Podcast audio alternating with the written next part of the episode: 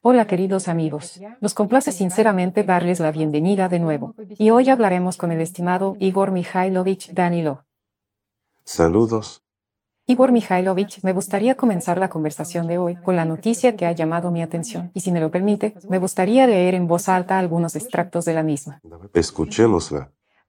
El Instituto de Física Nuclear de la Academia Polaca de Ciencias decidió probar experimentalmente la hipótesis expresada hace mucho, pero consideraba exótica de que los cambios en la intensidad de la radiación cósmica que llega a la Tierra podrían servir como precursores de terremoto.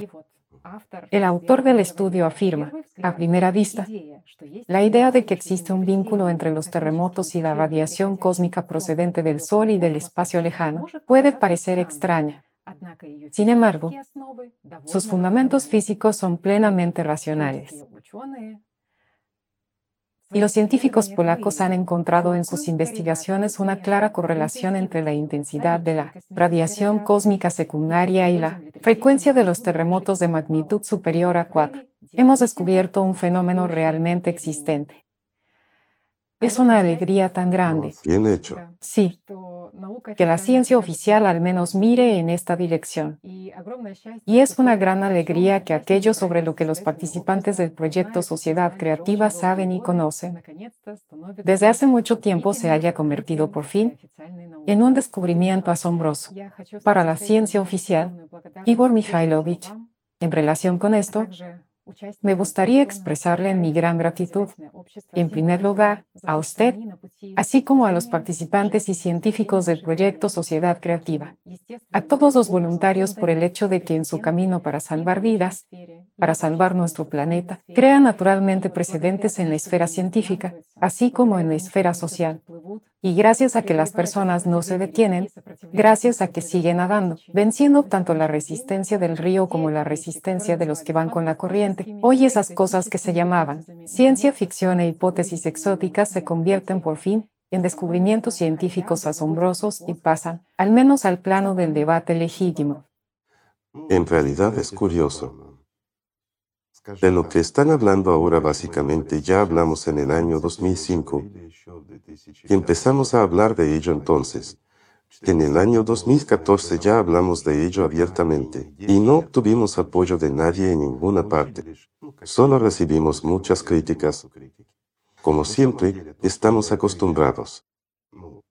De hecho, lo que descubrieron, digámoslo con cuidado, una especie de precursores de un terremoto, son ya indicadores secundarios, ni siquiera secundarios, la verdad.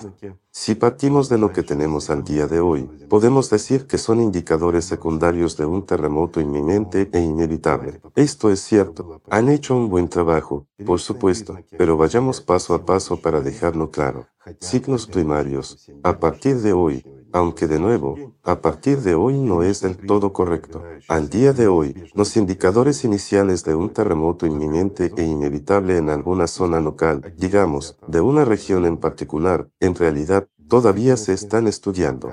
Mucha gente, incluidos los que trabajan sobre el terreno, nuestros científicos, nuestros amigos, y también hay voluntarios que intentan resolver el problema. Hay una cierta comprensión, hay ya una dinámica positiva en la solución de este problema, pero aún estamos lejos de la solución. ¿Por qué? No hay una comprensión completa de estos procesos. Se está trabajando en ello pero no es tan fácil ni tan rápido, sobre todo de forma voluntaria, y más teniendo en cuenta que nos enfrentamos a constantes resistencias. También nos enfrentamos al hecho de que, seamos sinceros, no podemos entrar en todas las regiones y tenemos un número limitado de personas y oportunidades limitadas, pero todo eso es secundario. Siempre hemos vivido así y siempre hemos trabajado en esta dirección. Entonces, los signos primarios que deberían avisarnos de un terremoto, estos precursores, deberían avisarnos al menos tres meses, o mejor aún, seis meses antes del momento en que el terremoto inevitablemente se producirá. Y al día de hoy, digamos, esta posibilidad está surgiendo, diré con cuidado. Probablemente en un futuro próximo, quizá no tan próximo, encontraremos una solución a este problema. Sin embargo, esto ya se identificó hace mucho tiempo, y hablamos de ello aún en el año 2014, que los indicadores iniciales son, bueno, en aquel momento, francamente, pensábamos que el indicador inicial era exactamente la emisión endógena de neutrinos en grandes cantidades. Hablamos de esto y escribimos sobre ello. También identificamos el problema de los rayos cósmicos, la ciclicidad de exactamente 12.000 años, en este caso, del ciclo de 24.000 años. Digamos, que se identificaba de nuevo por una peculiar emisión endógena de neutrinos. Y mientras estudiábamos este proceso, también nos encontramos con el hecho de que antes de que se produjera un terremoto en algún lugar, en ese mismo lugar comenzaba una emisión local de grandes cantidades de neutrinos, de neutrinos endógenos. En aquel momento, era aún el año 2005, Nuestros científicos intentaron transmitir esta información a varios expertos en la materia, a sus colegas, pero no recibimos más que críticas. ¿Por qué? Lo primero que nos dijeron fue, ¿cómo habían identificado que los neutrinos están aumentando allí? Lo explicamos, lo mostramos y se lo contamos. En aquel tiempo, en 2005 todavía, gracias a un científico, un hombre muy bueno y realmente, yo diría, un científico excepcional. Ya utilizábamos detectores de neutrinos portátiles, móviles. Mucha de nuestra gente, incluido yo mismo, cuando teníamos tiempo, andábamos por los campos con esas mochilas, digamos, y estas funcionaban de maravilla. Cuando se los enseñamos a esos expertos, dijeron, eso es imposible. Para detectar neutrinos de verdad, hace falta. Y empezaron a hablarnos de sus aparatos estacionarios especiales, que son unos depósitos enormes para detectar neutrinos y registrarlos. Se lo enseñamos, aquí está, pero nos dijeron que este tipo de dispositivos funcionaban según principios diferentes y que estábamos equivocados. Y miren, ha pasado un poco de tiempo y la situación ya ha cambiado radicalmente ¿Cuál era el otro problema? Les mostramos y les dijimos que un neutrino no es del todo un neutrino. Interactúa con otras partículas, transporta una energía tremenda, hace vibrar las moléculas de aire, crea vacíos similares a, digamos, ciertos agujeros o líneas eléctricas en lugares por donde salen los neutrinos, con enormes aberturas, si se mira a gran escala, no solo en nuestra atmósfera, sino también en el campo magnético de la Tierra. Y esto es lo que nos alarmó.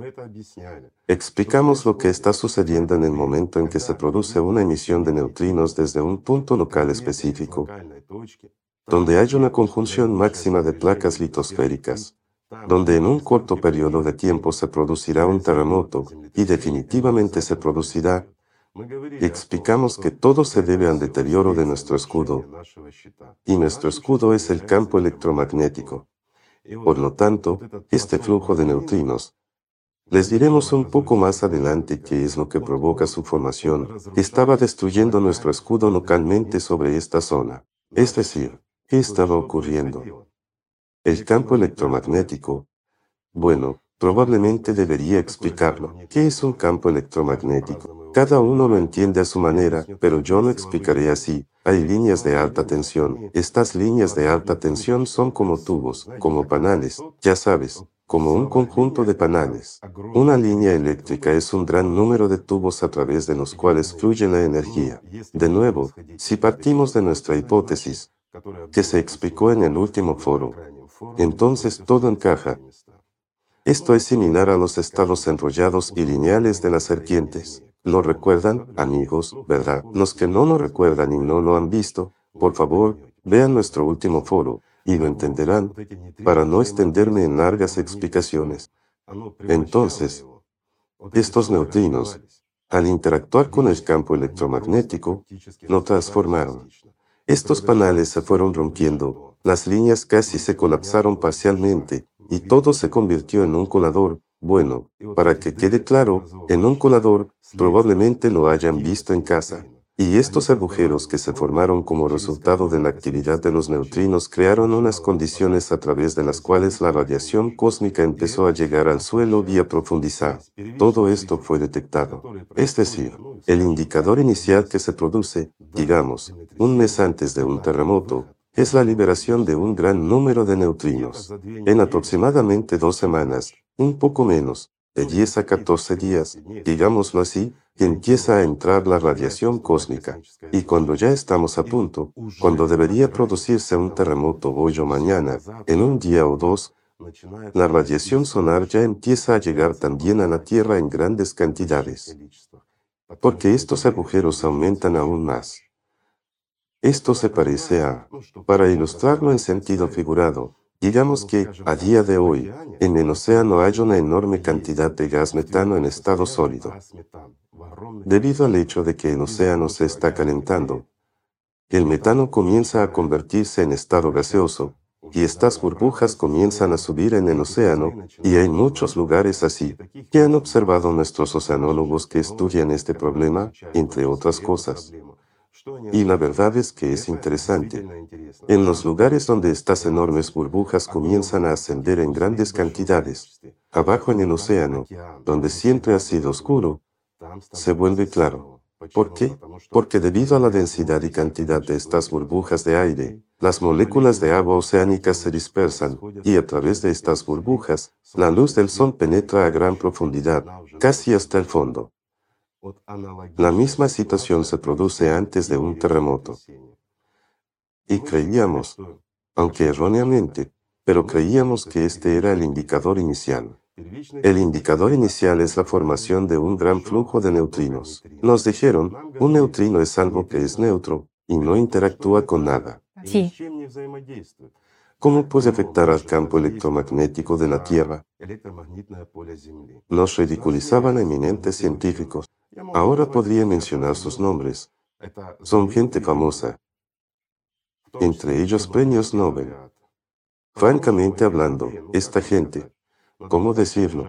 Deberían mantenerse lo más lejos posible de la ciencia porque no traen más que perjuicios. Además, disculpen, pero ya me ha colmado, no por mí. Estoy acostumbrado a la crítica, estoy acostumbrado, me he enfrentado a ella siempre y en todas partes. Esto es normal, estoy realmente acostumbrado, pero me siento muy ofendido por los científicos destacados. Por ejemplo, por este buen amigo nuestro, que desarrolló detectores portátiles de neutrinos que como ningún otro científico se acercó a la comprensión de lo que es el neutrino. Y, desgraciadamente, por sus desarrollos científicos, digamos, no se hizo famoso, no, no ganó el premio Nobel, no. Sus trabajos ni siquiera se convirtieron en un bien para toda la humanidad, pero, gracias a Dios, nos utilizamos. Todo lo que ganó en agradecimiento por su trabajo fue, lo diré con cuidado, un accidente por casualidad que empezó a presentarse como un accidente o un suicidio. Es decir, un suicidio para un hombre que tenía un gran deseo de servir a la gente, cosa que estaba haciendo.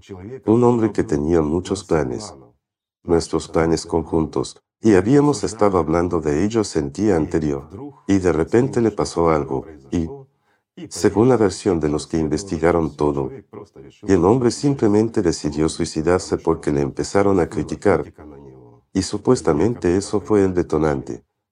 Miren qué interesante es nuestro mundo, sí. Los que de verdad sirven a la gente y de verdad se preocupan por la humanidad, en lugar de gratitud, reciben un destino así. Bueno, así es nuestro mundo, Estamos acostumbrados a eso. Bien. Volvamos a los neutrinos. Era el año 2005 entonces. De hecho, se reían de nosotros. Nos demostraban, destacando, varios libros de texto que habían sido escritos, no diré con cuidado, por aquellos teóricos y plagiarios que tenían títulos eminentes y méritos a ojos de la gente salvo que el 99,9% de todos esos méritos son méritos ajenos, apropiados por esas personas, y la eficacia de su actividad para la humanidad es perjudicial, nada beneficiosa, sino perjudicial. ¿Por qué? Porque están obstaculizando no solo a ciertos científicos verdaderos, sino a toda la humanidad.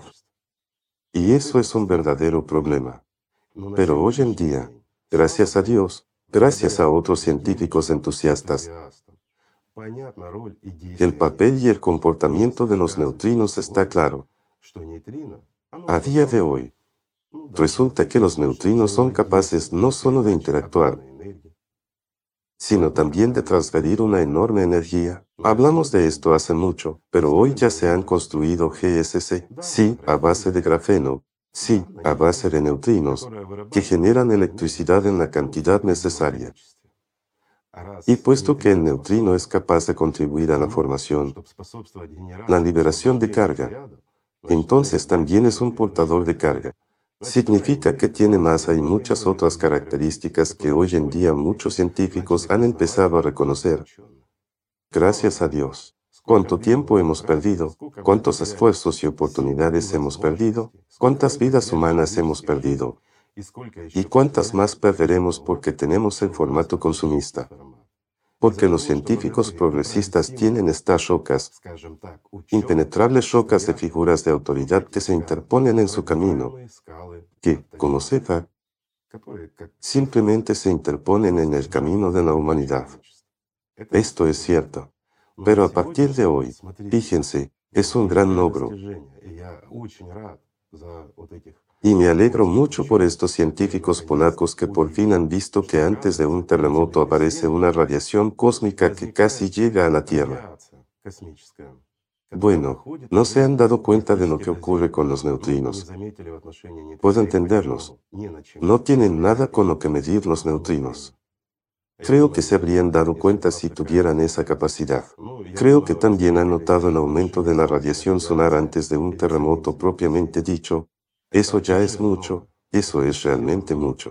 ¿Por qué? Porque esto es. Tatiana tiene razón, esto ya es un reconocimiento de esos hechos que se mencionaron Dios sabe cuándo. Pero, ¿qué aporta esto? Echemos un vistazo más amplio. Si logramos resolver también la cuestión principal, los primeros, los primerísimos indicadores que nos dirán con seis meses o al menos de tres a seis meses de antelación donde se producirá exactamente un terremoto, eso será un gran avance para toda la humanidad y abrirá enormes oportunidades. Pero desgraciadamente, amigos, se los diré sinceramente, tal como son las cosas, en el formato consumista, estos conocimientos carecen de sentido. Sí, podemos ver que la radiación ha aumentado en algún lugar o, si Dios quiere, podremos medir neutrinos en algunos aparatos de medición oficiales y legítimos, en algunos detectores de neutrinos, hoy en día esto se puede hacer de forma muy sencilla. Uno puede coger un generador sin combustible que la gente ha hecho sobre grafeno y mirar dónde aumenta la energía eléctrica cuándo y cómo. Lo muestra inmediatamente. Esos son los detalles. Así que, en el formato consumista, sí, podremos detectar el lugar que está causando el peligro. Y si las autoridades locales están dispuestas a hacerlo, y no temen por su reputación más que por la vida de las personas que viven allí, así se podrá salvar la vida de la gente. Pero un terremoto tendrá lugar de todos modos. Y si es destructivo, la destrucción será inevitable. ¿Qué podría hacerse? O mejor dicho, ¿qué se debería haber hecho ya? Al menos desde hace 10 años seguro, y podríamos haberlo hecho.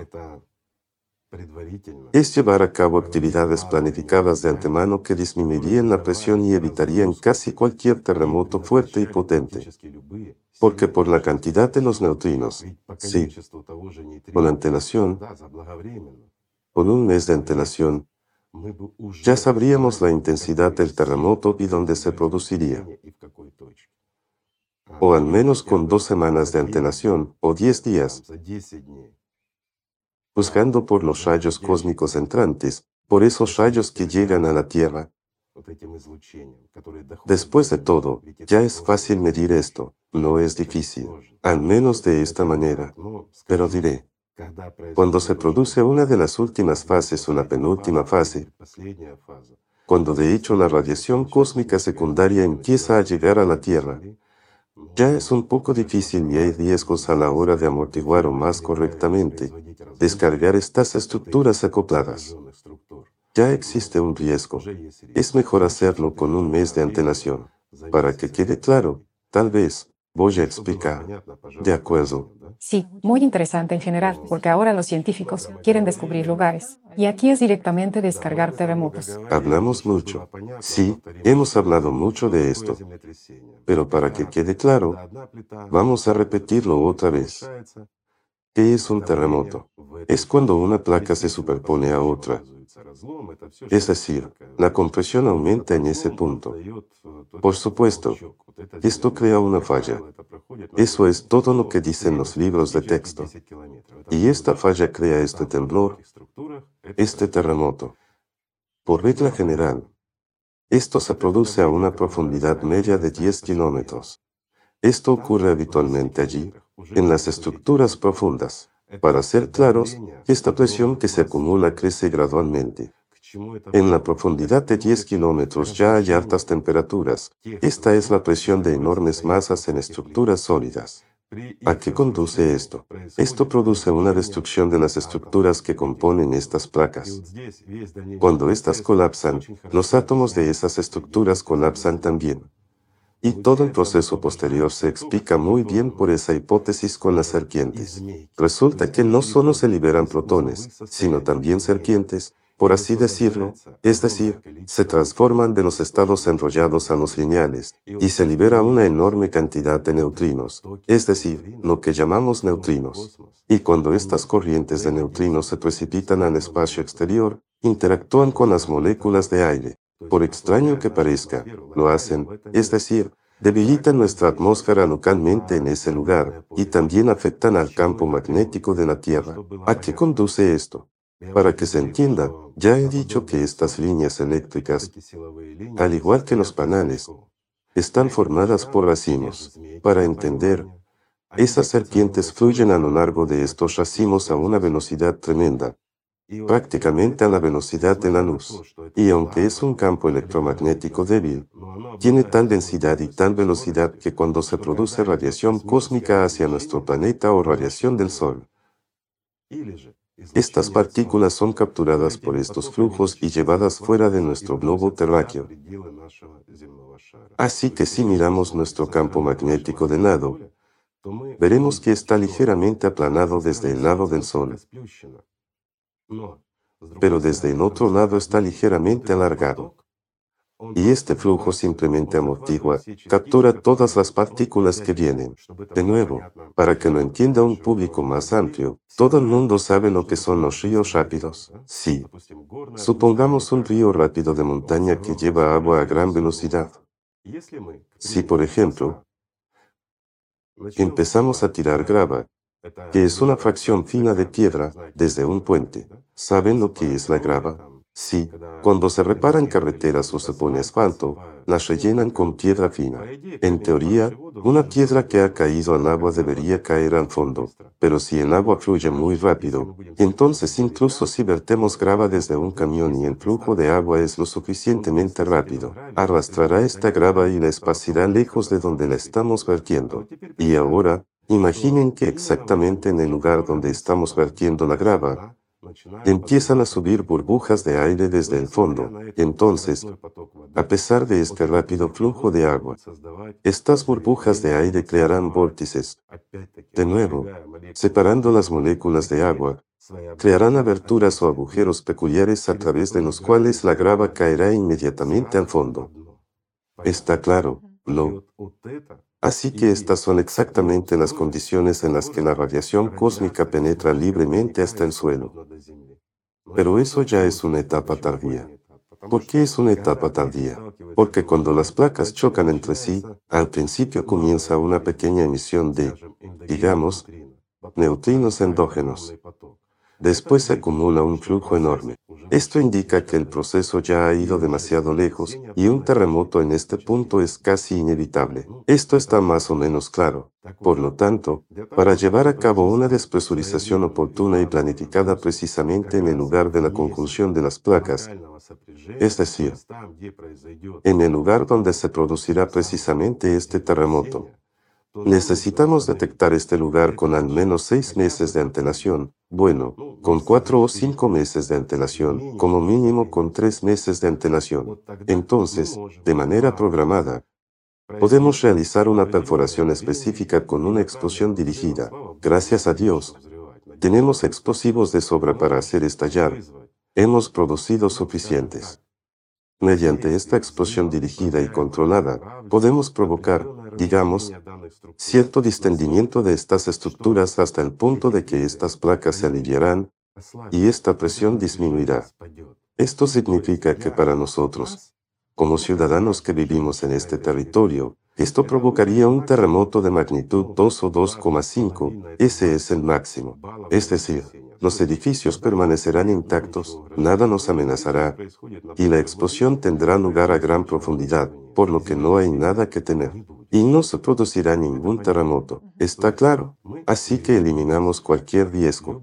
Así, un terremoto que iba a ser, por ejemplo, de una magnitud de 7,5 a 8, que ya es destructivo y peligroso para nosotros, puede llegar a ser absolutamente inofensivo y rutinario. Es cuando ni siquiera una lámpara de araña se tambalea en los edificios altos. Es decir, se ha producido un terremoto en algún lugar y ha sido detectado por un sismógrafo, nada más. Sin embargo, si el proceso va un poco más allá, es decir, si nos perdemos el momento, ¿qué tiene realmente de valioso la investigación llevada a cabo por la gente hoy en día? Seríamos capaces de detectar esos indicadores iniciales. Entonces podríamos hacerlo en el momento. Sin embargo, si no podemos hacerlo y solo podemos guiarnos por la emisión de neutrinos, entonces en este lugar donde se va a producir un terremoto, si ya hay una emisión importante de neutrinos endógenos, no debemos realizar este tipo de despresurización. ¿Por qué? Porque en lugar de magnitud 7 u 8, ya habrá un aumento del 20%, incluso un poco más. La magnitud como mínimo 10 o más. En otras palabras, será un terremoto muy grave y muy destructivo. ¿Por qué? Se puede explicar fácilmente con el siguiente ejemplo sencillo. Imaginemos que una locomotora diésel empuja un montón de vagones cuesta arriba, algo así como un tren. Se detienen ante un muro de hormigón, mientras esta locomotora diésel sigue empujando. Y entonces, entre el primer vagón y el muro de hormigón se acumula presión. En un momento dado, algo fallará. El vagón o el muro de hormigón. Y se producirá lo que llamamos un terremoto. Imaginemos que ya se ha acumulado una presión importante, muy importante, y que esta presión se transmite a través de todos los vagones hasta la locomotora diésel que está empujando y, de repente, retiramos este primer vagón que está entre el muro de hormigón y el resto de los vagones. Surge un hueco. Sin embargo, aquí hay una tensión tremenda. Y en el momento en que retiramos el primer vagón, creamos una tensión aún mayor. ¿Qué va a pasar? Pues eso, mucha gente dirá, que el resorte comienza a extenderse y entonces ocurre un mega impacto, es decir, una enorme masa golpea a una velocidad bruscamente incrementada. ¿Y qué ocurre?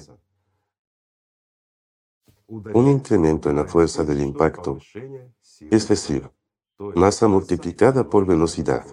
Correcto. Sin embargo, si retiramos el primer vagón del extremo, es decir, cerca de la propia locomotora diésel, no aquí, donde las estructuras están en contacto entre sí, sino de la locomotora diésel, ¿qué ocurrirá? Se formará un hueco cerca de la fuerza que empuja todos los vagones, así como entre estos vagones, mientras que los vagones están cuesta abajo, es decir, la locomotora diésel los empuja cuesta arriba. Y entonces, la presión que se ejercía sobre esta placa. Y esto es toda tensión. Esta tensión se amortiguará drásticamente. ¿Cómo? Hemos quitado el vagón. Y aquí la locomotora diésel tiene la oportunidad de moverse un poco más rápido. Pero toda la masa con toda la carga irá hacia ella. Y esta masa irá en contra de la locomotora. ¿Verdad?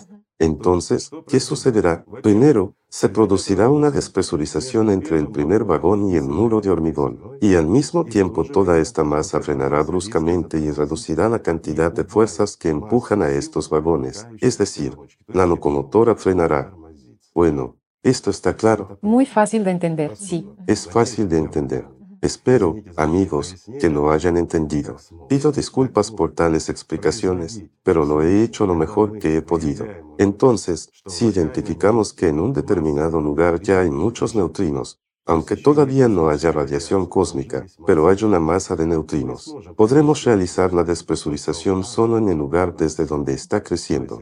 Es decir, puede estar a miles de kilómetros, no a mil, sino a varios miles. Y exactamente allí necesitamos realizar la despresurización, para que la placa simplemente se alivie y la presión desaparezca. ¿Qué recibimos en tal caso, si identificamos correctamente la ubicación? Eso no es complicado, amigos. Hay matices específicos. Recibimos de 1,5 a 2, máximo un terremoto de magnitud 2,5 en el lugar correcto donde realizamos esta despresurización, precisamente donde se están acumulando las fuerzas. Y en este lugar obtendremos una magnitud máxima de 1,5 a 2.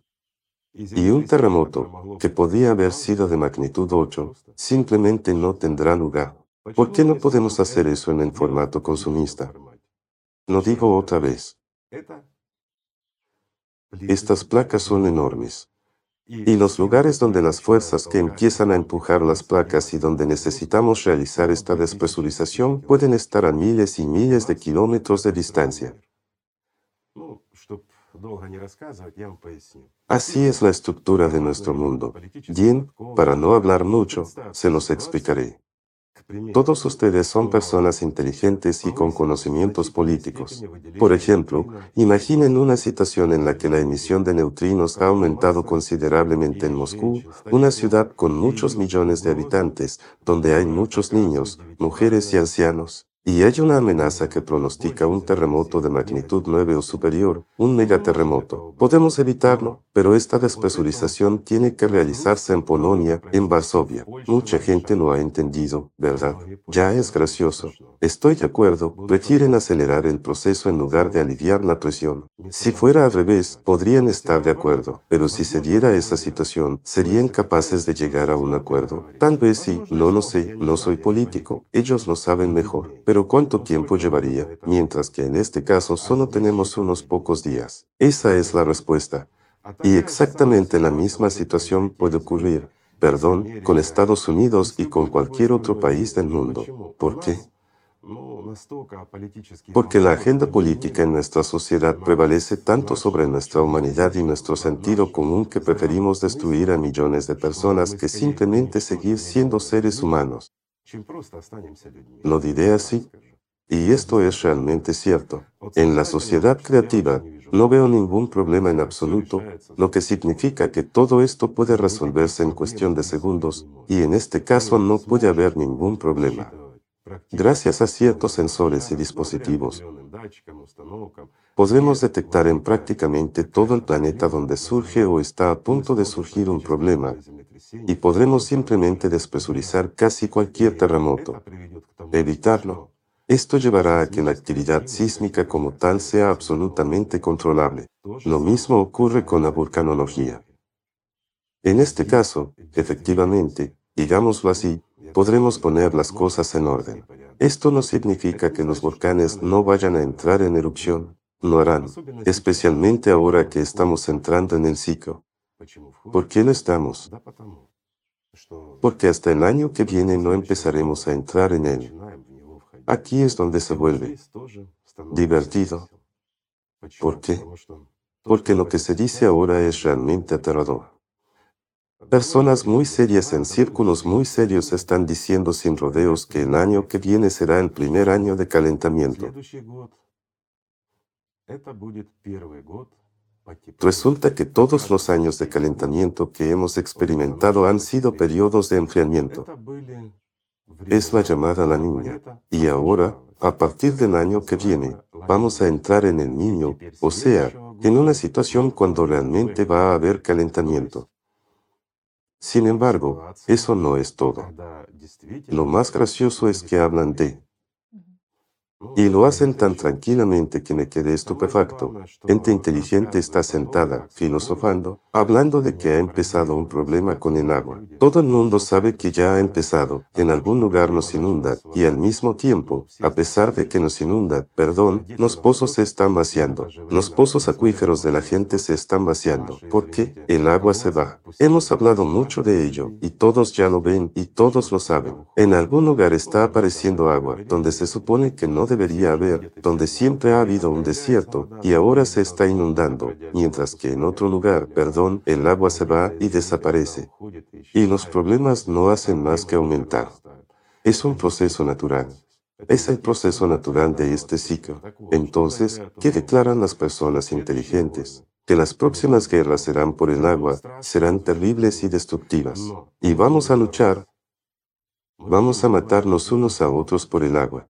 Amigos míos, para ser sincero, entiendo por qué está ocurriendo esto. Por supuesto, entiendo tanto las causas como las consecuencias, lo entiendo todo, pero no entiendo esta inhumanidad.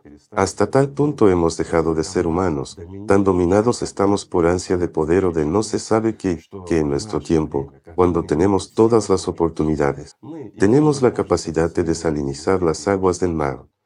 Son aguas que nunca se nos acabarán. Es más, podemos extraer agua del aire. Sí, es condensación, dirán, y para los campos. Será suficiente para los campos y para lo que sea. Y aquí se produce un cierto fenómeno. Cuanto más condensemos el agua incluso de las partes más secas de nuestro planeta, más de esta agua entrará en nuestra atmósfera y más rápido se limpiarán nuestros océanos. Esto es realmente cierto.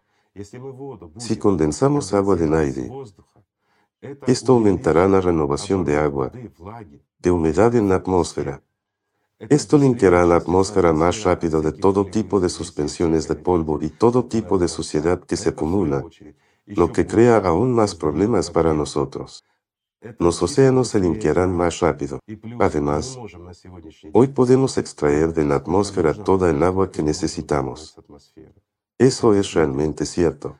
Pero como siempre, todo es cuestión de dinero. ¿Lo ven? Es decir, ni siquiera de dinero. Encontramos, miren, otra vez una paradoja. Todos están diciendo que el mundo entero, todos los países, se están preparando para las guerras por el agua. Así que todo el mundo está empezando a armarse. Encontramos recursos para la guerra, pero no encontramos dinero para la paz, para salvar la vida de la gente. Bueno, Díganme, ¿tenemos derecho a sobrevivir como humanidad en estas condiciones? Por un lado, tenemos que sobrevivir. Somos la humanidad. Pero por otro lado, por otro lado, se acerca el año 2024, el año del que la gente hablaba hace milenios, del que llevamos hablando varias décadas, del que incluso bromeábamos hace 10 años cuando empezó este calentamiento, estos problemas. Decíamos, oh, por Dios, todavía no es el año 2024. Pero ¿qué es el año 2024? Para que quede claro, de hecho, estamos empezando a entrar en el ciclo. Es el primer año del ciclo. Pero para nosotros, para los seres humanos, si nos abstraemos un poco y lo explicamos alegóricamente, es como si nosotros, toda la humanidad, hubiéramos subido a lo alto de un acantilado y ahora solo tenemos un camino, hacia abajo. Y la pregunta es, ¿hacia dónde? ¿Hacia el abismo o a los jardines celestiales? ¿A dónde iremos? Este es el momento de elegir a dónde vamos a movernos. Y cuando escucho tales predicciones para el futuro, me entristece, francamente hablando. ¿Entienden? Pero en realidad, ¿qué puede cambiar la situación? Sí, muchos dirán, la sociedad creativa, y tendrán razón. Esa es la única opción. Cuando en lugar del abismo podamos rodar desde la cima de esta montaña hasta el Edén. Y en efecto, es seguro, es prometedor, dará, bueno, dará mucho a cada uno de nosotros. Y lo más importante, preservará nuestro planeta y a todos nosotros pero además abrirá perspectivas de futuro para que toda la humanidad viva en paz, viva con alegría, viva en un mundo en el que el valor más elevado sea la vida de una persona y sus beneficios. Nótense, Es decir, es el mundo en el que toda la ciencia se centra en una sola cosa, cómo hacer nuestra vida mejor y más fácil, cómo hacer que cada uno de nosotros esté más sano, cómo prolongar nuestra vida y cómo hacernos verdaderamente felices. U otro escenario alternativo, que es, más bien, no alternativo. ¿Por qué? Porque, piénsalo, Ahora mismo somos más de 8 mil millones de personas en este planeta. Cinco de cada mil personas conocen la sociedad creativa. No la han visto, pero saben lo que es y quieren apoyarla. Estas son las cifras reales. Sí, es posible transmitir esta información a todo el mundo rápidamente. Pero estamos haciendo todo lo posible. Hasta ahora, y gracias a Dios, ya son cinco personas, ya que hace un año ni siquiera cinco personas de cada mil lo sabían. Pero, lamentablemente, no son 995 personas, son cinco personas. Entonces, las simples matemáticas demuestran que puede suceder cualquier cosa. Sin embargo, ¿qué nos daría la sociedad creativa? Volvamos, por ejemplo, a esa misma vulcanología y veamos. Hoy se propone que, para detener este desastre climático que se cierne sobre nosotros, hay que enfriar el océano. Gracias, ustedes ya se han dado cuenta de que la causa es el océano, que en realidad nuestro aire acondicionado está estropeado y todo el mundo tiene problemas. Entonces, ¿qué proponen? De hecho, a nivel internacional apoyan muchas investigaciones que se centran en diferentes formas y métodos que contribuyan a la reflexión de la luz solar para enfriar nuestro planeta. Y uno de ellos, naturalmente, consiste en pulverizar determinadas sustancias en nuestra atmósfera. Parece lógico, es sencillo y claro. Sin embargo, muchas personas están realmente alarmadas, y no sin razón, de que este método pueda tener un efecto secundario que conduzca a la muerte de toda la población y del planeta en su conjunto. ¿Por qué? Intentaré explicarlo de forma sencilla y más o menos clara. ¿Qué sugieren? Sugieren esparcir ciertas sustancias sobre el océano para que el sol no lo caliente tanto.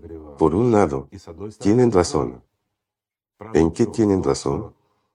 Por el hecho de que nuestra atmósfera se ha reducido mucho, los rayos cósmicos y una radiación solar más fuerte llegan a la superficie de nuestra Tierra y océanos, y en cantidades mucho mayores, así que, naturalmente, todo se calienta más rápido. Pero nuestro problema no está en el factor que llega desde arriba a la Tierra. Nuestro problema es mucho más profundo. Está en el núcleo. Este proceso de ciclicidad y esta radiación que, como el neutrino, lo atraviesa todo casi sin interactuar con nada, interactúa con el núcleo de nuestro planeta. Y allí se produce el efecto de entropía. Cuando hay una emisión desde nuestro núcleo interno hacia el núcleo externo, se produce un calentamiento enorme y el magma líquido sobrecalentado empieza a producir lo que tenemos ahora. O sea, es el magma el que empieza a calentarlo todo desde dentro. Y si ahora cubrimos el océano con sustancias esparcidas, se producirá un gran desastre. Por un lado, parece lógico, lo protegeremos de la radiación solar y quitaremos el calentamiento adicional. Pero lo que sea que esparcimos, provocaremos. Digamos que cualquier partícula, cualquier sólido en suspensión en la atmósfera, donde hay mucha electricidad, adquieren ciertas cargas y empiezan a interactuar con nuestra atmósfera, y se produce una cierta tensión. Para que quede más claro, lo diré de forma sencilla. Tomen un imán, un imán de neodimio, pónganlo en un campo eléctrico y verán fenómenos muy interesantes. Los que quieran lo analizarán. Veremos el mismo efecto si empezamos a esparcir cualquier cosa. ¿Y para qué esparcir? Lo diré simplemente, ¿para qué molestarse? En primer lugar, es difícil hacer que permanezca sobre el océano. Es poco realista porque toda la atmósfera se mueve. Es mucho más fácil abarcar una gran zona y provocar tal llamado invierno, no un invierno nuclear, sino literalmente un invierno prolongado. Es provocar una erupción de Yellowstone. Sí, después de todo, es fácil de hacer. Un misil táctico, de poca potencia, Yellowstone no necesita mucha, y el mundo entero se sumiría en el caos. Quiero decir, lo que arrojará Yellowstone será suficiente para cubrir casi todo nuestro planeta con esta suspensión. Eh, perdón, hay una enorme cantidad de compuestos microcristalinos que reflejarán cualquier cosa. Será un escudo denso. Solo que este escudo no impedirá que llegue esa radiación psíquica específica, que aún así llega al núcleo. Y lo que está bajo nuestros pies se calentará, mientras que aquí se enfriará. Los mismos procesos que ahora tienen lugar bajo nuestros pies continuarán, pero el calor que se está generando no podrá salir. Y entonces nos encontraremos con una grave paradoja. En lugar de enfriarnos, por el contrario, lo calentaremos todo. Y el problema ni siquiera es ese. El problema es que ya hay muchas cosas negativas. Y si además la caldera explota, Dios no lo quiera, entonces, como lo observamos hoy habitualmente, Yellowstone está conectado con otra caldera, por lo que otros volcanes seguramente se activarán en grandes cantidades. ¿Por qué? Intentaré explicarlo. Ahora vemos que se está produciendo toda una serie de erupciones volcánicas, incluso después del último foro en el que hablamos de esto.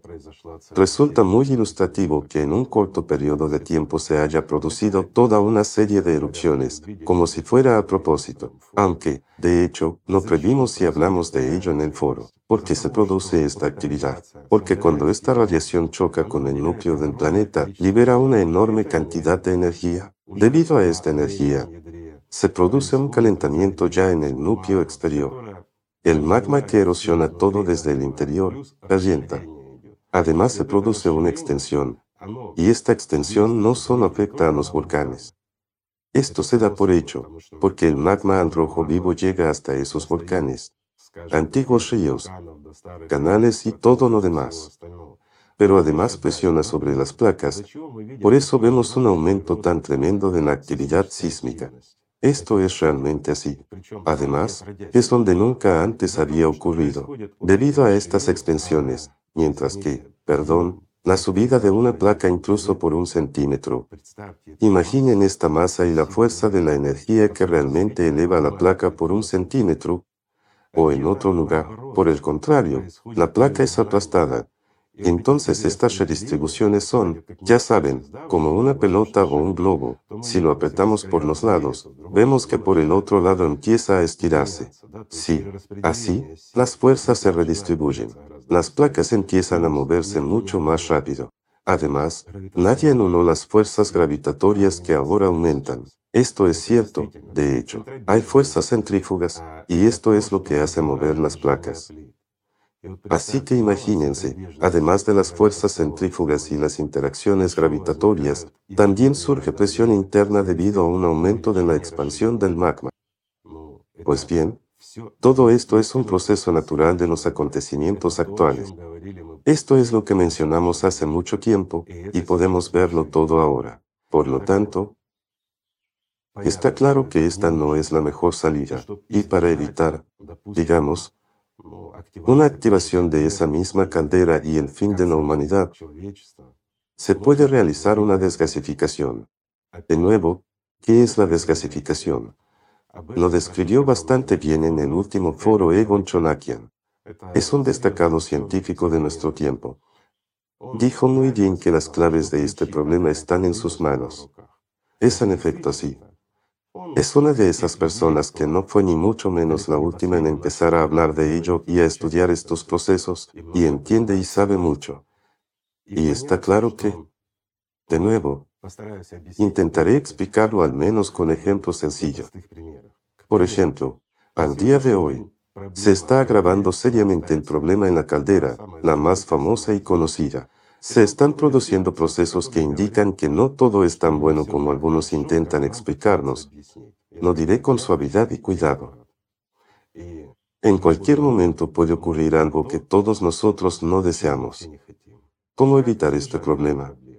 Antes he dicho que las calderas están interconectadas. Están interconectadas por flujos de magma que se encuentran bajo una enorme presión y que circulan e intercambian constantemente. Por lo tanto, estos ríos en formación son exactamente la fuente de presión. Y bajo cualquier caldera se forma una enorme burbuja que está directamente conectada con este río. Este río está lavando y erosionando continuamente las placas más y más, y erosiona pasajes para sí mismo hacia arriba. Bajo la caldera más famosa, este pasaje ya ha sido erosionado muy significativamente, y podemos verlo por todos los indicadores. ¿Qué debemos hacer? Una pregunta sencilla. Debemos eliminar la presión patológica, es decir, el exceso de presión. De nuevo, esto significa realizar esa misma desgasificación, es decir, en términos simples, debemos perforar un agujero y liberar lo que es excesivo. Ya saben cómo se libera el gas de una botella de champán. Si alguien la ha abierto alguna vez, se puede hacer que explote y todo se derrama. Bueno, lo habían visto en la televisión.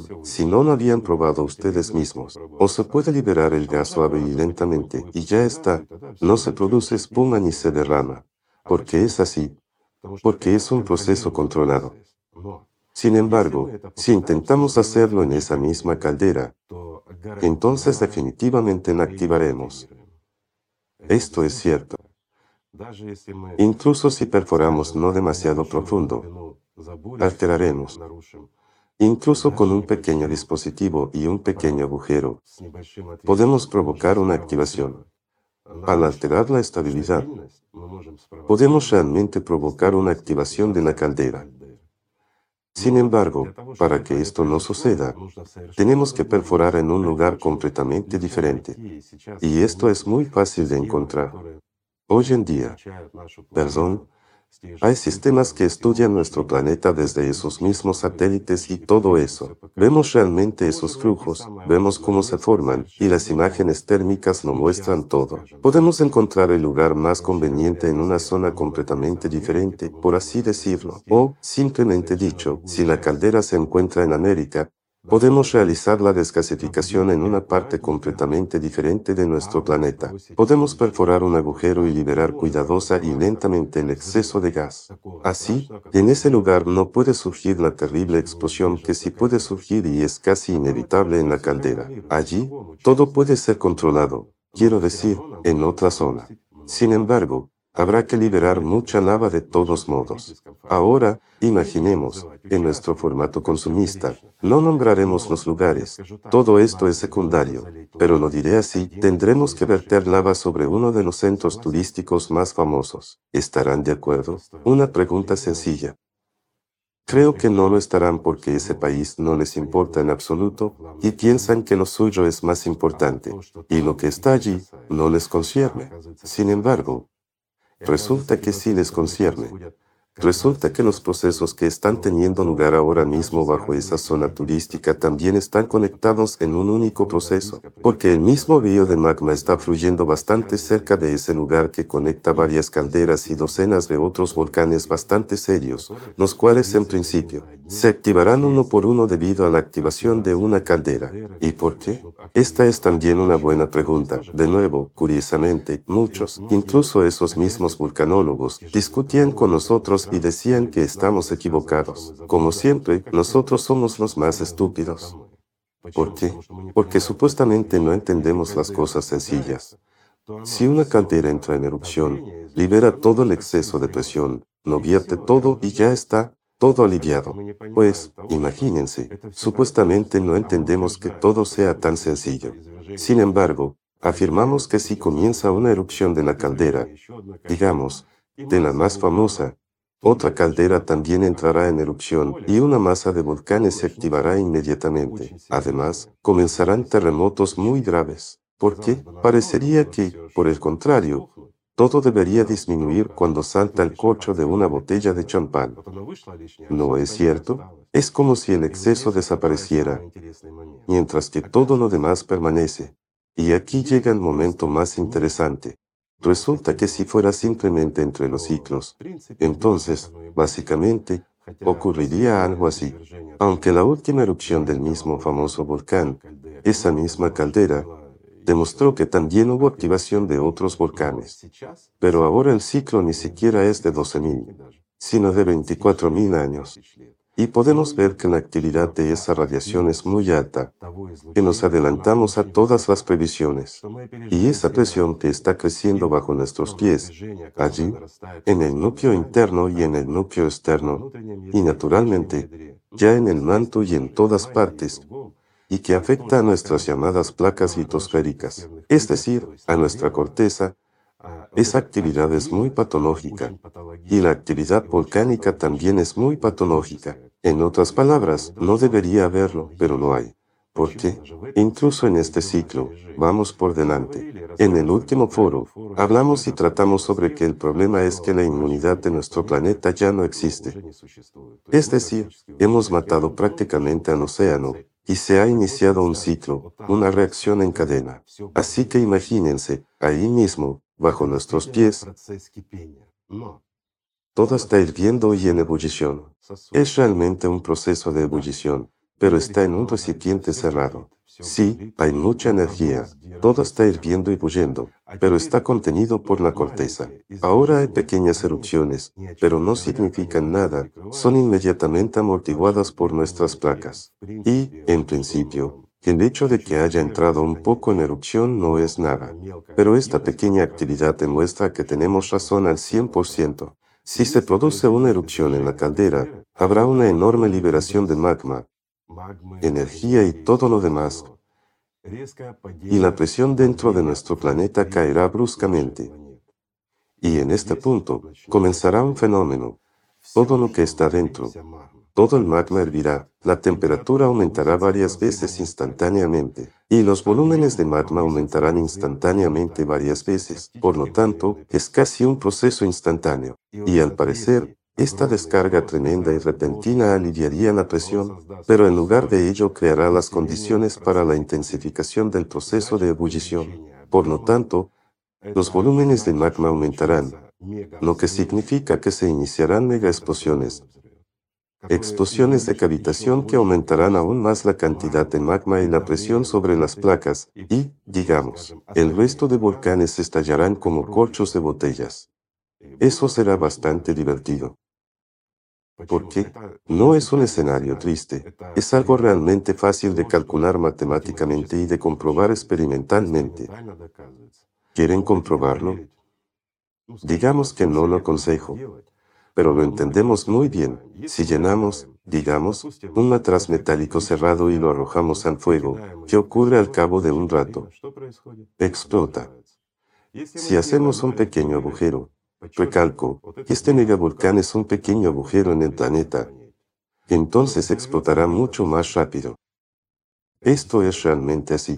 Parece que debería ser, a través de este agujero, toda el agua hirviendo se vertería fuera bajando presión, y ya está. No, se produce una provocación y todo se intensifica muchas veces. Y es entonces cuando el matraz se revienta por completo mucho más rápido, ya saben, como un globo, de lo que hubiera sido con el proceso de calentamiento. Y lo mismo, bueno, todo se repite. Y, de hecho, el mecanismo es casi el mismo. Así que, para evitarlo, es necesario y es posible incluso hoy en día, digamos, no solo predecirlo, sino además prevenirlo todo. Es decir, al día de hoy, prácticamente ya podemos controlar la actividad volcánica, pero no podremos hacerlo. ¿Por qué? De nuevo, responderé con un ejemplo sencillo, amigos para que nadie tenga ninguna esperanza en la cabeza de que somos personas, podemos llegar a un acuerdo, nos solucionaremos, porque somos seres razonables, razonables, y quizás ese sea precisamente nuestro problema, que razonamos demasiado. Y durante 19 años, 193 países han estado aprobando y firmando un tratado sobre la preservación de nuestro océano. El tratado ha sido recientemente aprobado por fin. 19 años, amigos, en la época en que los expertos veían que el océano se estaba muriendo y estábamos resolviendo esta cuestión tan rápido. Imagínense si hace 19 años nos hubieran escuchado a nosotros y a otros científicos, porque, perdón, mucha gente llamando a la puerta y dando la voz de alarma, y por eso 193 países, bajo los auspicios de la ONU, comenzaron este importantísimo documento. Lo adoptaron. Sí, después de 19 años. Imagínense cuánto tiempo tardaremos en ponernos de acuerdo para simplemente despresurizar las placas y evitar un terremoto. O, hablando ya de cosas serias, de vulcanología, para que podamos realizar una desgasificación planificada. Mientras tanto, al día de hoy, la desgasificación planificada implica cientos de volcanes creados artificialmente. Algunos de estos lugares caen no solo sobre hermosas playas, sino también, perdón, sobre ciudades pobladas.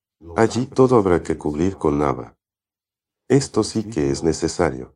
Entonces no habrá problemas. En la sociedad creativa no veo ningún problema. Todo se hace fácil y sencillamente. No hay problemas, nadie pierde nada y todos solo ganan. Pero, ¿qué aporta? Se los explico. Imaginemos, hemos despresurizado esos ríos de magma de forma planificada y tranquila. Resulta que las burbujas que se forman bajo esos megavolcanes se descargan, es decir, la presión simplemente se disminuye como si se hubiera vaciado un globo y se reduce. Pero el magma enfriado forma una capa extremadamente densa. Yo lo diría así, algo que resiste esta temperatura de calentamiento mucho mejor que las placas. Estos compuestos superficiales que quedan del magma son mucho más sólidos y son más resistentes al calor que de lo que están hechas nuestras placas a esa profundidad. Esto es algo así como un diente relleno, un diente bien relleno de emplaste. Es una garantía de que podemos olvidarnos totalmente de este volcán durante miles de años. Nunca le pasará nada. Así, si realizamos una desgasificación adecuada en todo el mundo, podremos vivir tranquilamente durante milenios y no nos veremos amenazados, perdón, ni por terremotos ni por volcanes. Y si además tratamos el océano de la manera adecuada, podremos limpiarlo y hacerlo funcionar. Esto es posible, aquí no hay nada complicado y todo se puede solucionar, pero no en el formato consumista, porque es caro. El dinero es más valioso que nuestras vidas. Piénsenlo, el dinero que nosotros, las personas, inventamos es más precioso y valioso que nuestras vidas. Gente, ¿estamos cuerdos? Una simple pregunta. ¿Cuán cuerdos estamos realmente? ¿Qué diagnóstico se nos debería dar a nosotros, a la humanidad entera? Y si alguien mirara desde fuera lo que ocurre en nuestro planeta, ¿por qué nos matamos unos a otros y por qué nos condenamos? Lo diré con cuidado, a malas consecuencias, solo porque inventamos el dinero. Ojalá inventáramos algo bueno. Así que, amigos, si afrontamos la verdad al día de hoy, tenemos todo lo que necesitamos para preservar la vida en este planeta. Tenemos todas las capacidades, tenemos la tecnología, tenemos una solución para todos estos problemas, tenemos especialistas, tenemos todo excepto el sentido común o la sociedad creativa para aprovecharlo todo. Resulta extraño, pero esto es, en efecto, un callejón sin salida. Pero creo que hay una salida. Y todos dirán, sí, la salida es la sociedad creativa. Entiendo, esto es realmente así. Pero me parece que lo más importante en estos momentos es la responsabilidad. La responsabilidad de cada persona, el sentido común y una visión sobria de la actualidad. ¿Cómo transmitir esto a la gente? La pregunta es muy buena, pero es nuestra responsabilidad. Si sabemos lo que está ocurriendo, y si alguien ni siquiera quiere escucharnos por sus intereses personales o por otras razones, sean las que sean, entonces tenemos que entender que si tenemos al menos alguna oportunidad de salvar este mundo, esa es nuestra responsabilidad la responsabilidad de toda persona sensata. No hay otra forma de decirlo. Y hay otro hecho muy curioso. Ahora está comenzando una pronunciada actividad en el Sol. Mientras que hace muy poco, si recordamos, cuando hablamos de ello, y de nuevo, se mencionó en el último foro, que en todos los planetas de nuestro sistema solar, debido a esta radiación psíquica, se están produciendo diversas manifestaciones anómalas, erupciones volcánicas, terremotos y muchas otras cosas. Es decir, está claro que se genera demasiado exceso de energía en las entrañas de todos nuestros planetas. Se nos dijo que, de ser así, en primer lugar se reflejaría en el Sol. Les interrogamos y les dijimos, discúlpenos, pero comparemos el Sol y todos los planetas de nuestro sistema solar. Es lo mismo que una patineta para niños y un autobús enorme. Para que esto se manifieste en el Sol, se necesita tiempo. Nos dijeron, si ya se ha manifestado en otros planetas, sin duda se habrá manifestado en el Sol. Como hay más energía, significa que el Sol debería volverse más activo y más potente. Debería haber aumentado su radiación, incluida la que viene hacia nuestro planeta. Pero esto no está ocurriendo. Al contrario, nuestra estrella, nuestro Sol, se está calmando. No pasa nada en él lo cual, a entender de los compañeros que nos afirmaron esto, indica que no puede existir ningún tipo de ciclo de 12.000 o 24.000 años. Ahora, tengo una pregunta. Les hemos dicho que pasará un poco de tiempo y el sol se manifestará. ¿No es así? Es que, verán, a veces simplemente me asombra como gente con estatus internacional, gente muy inteligente, a juzgar por sus papeles, títulos y todo lo demás, no entienden cosas elementales y sencillas. Para calentar algo pequeño se necesita menos energía, mientras que para calentar algo grande se necesita más energía. Esto es lo que observamos ahora. Entonces, ¿quién puede decir ahora que el ciclo no existe si observa nuestro Sol actual, lo que realmente ocurre en él? ¿Acaso no es una influencia de alguna radiación aún incomprensible y no estudiada por nosotros, las personas, y que afecta a todos los planetas de nuestro sistema solar? Y resulta que ya afecta al propio Sol trayendo un exceso de energía como resultado de lo cual observamos esas llamaradas en el Sol y una liberación de este exceso de calor y de esta energía. Incluso en nuestra dirección, en la dirección de nuestro planeta. ¿Y qué se puede decir al respecto? Diré una cosa, amigos, estamos realmente en problemas. Nuestro problema está, en primer lugar, en nuestras cabezas, es que negamos muchas cosas, tropezamos con muchas cosas, de hecho, como montañas, ya saben, acantilados escarpados que es imposible rodear o atravesar. Todo esto se debe a que, banalmente, el formato consumista predomina no solo en nuestras vidas, sino también en nuestras cabezas. Si cambiamos todo este paradigma de consumo a creación, cambiarán muchas cosas. Entonces seremos capaces de responder a todos los desafíos a tiempo. Y seremos capaces, estoy seguro, de resistir cualquier desafío que nos plantee en la naturaleza. Somos seres humanos. Hay un alma en cada uno de nosotros. Y el alma es algo mucho más grande que todo este mundo en conjunto. Me refiero al mundo material. Porque el alma es una parte del mundo infinito. El mundo divino que precisamente crea toda esta materia. No importa que tal ciencia ficción pueda sonar, eventualmente todos nosotros entenderemos, cada uno de nosotros, cualquier ateo entenderá que existe tanto Dios como el diablo y que la vida nos es dada por una razón. No se nos da para que discutamos, nos enfrentemos y, más aún, para que nos quitemos la vida unos a otros. La vida se nos da aquí, en este mundo, para que ganemos algo mucho mayor y mucho más valioso que lo que poseemos aquí. Sin embargo, incluso aquello que nos fue dado, debemos preservar. A pesar de toda la resistencia y a pesar de todas las dificultades que enfrentamos, si somos seres humanos, debemos comprender nuestra propia responsabilidad y debemos hacer todo lo que depende de nosotros para que nuestra conciencia moral esté limpia. Por lo tanto, amigos, en cualquier caso, no es el momento de rendirse. Ahora es el momento de nuestra responsabilidad. Gracias. Muchas gracias, Igor Mikhailovich. Gracias a ustedes, amigos. La paz sea con ustedes y el amor de Dios.